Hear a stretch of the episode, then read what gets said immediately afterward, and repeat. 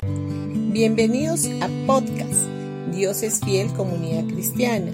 Los invitamos a escuchar el mensaje de hoy. Hola familia, hoy día jueves 19 de octubre del 2023. Vamos a ir a Lucas capítulo 21 versículos 18 y 19.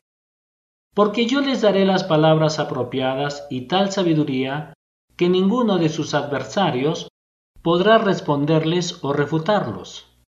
Aún sus seres más queridos, padres, hermanos, familiares y amigos, los traicionarán, incluso algunos de ustedes los matarán.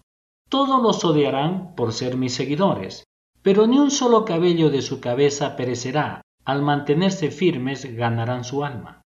Jesús dice que los discípulos serían traicionados por padres, hermanos, parientes, amigos, y algunos discípulos incluso fueron ejecutados por causa de ellos. Sin embargo, la sorprendente declaración de Cristo es que ni un cabello de su cabeza perecerá.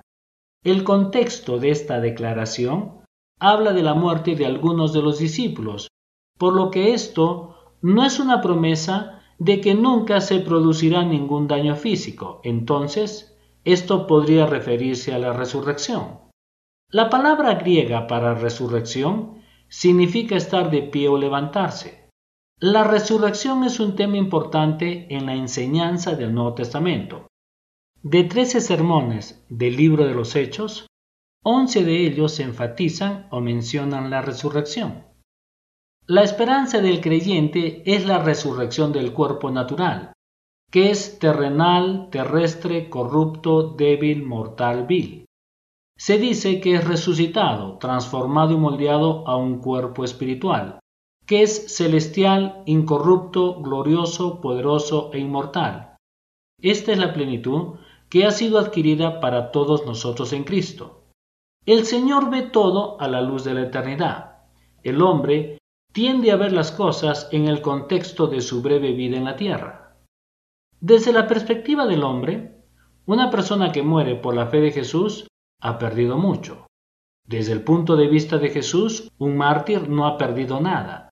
Incluso los mismos cabellos de nuestra cabeza serán contados. La paciencia de la que Jesús habla aquí es la tranquila seguridad de que Dios conoce cada dolor que sentimos y nos recompensará abundantemente en la resurrección. Este conocimiento nos permite controlar nuestras emociones frente a la persecución, es decir, de la aflicción de nuestras almas. En lugar de eso, no debemos dejar que nuestras emociones nos dominen y saber que nosotros tenemos la victoria en cada momento de nuestras vidas. Bendiciones con todos ustedes y que tengan un gran día.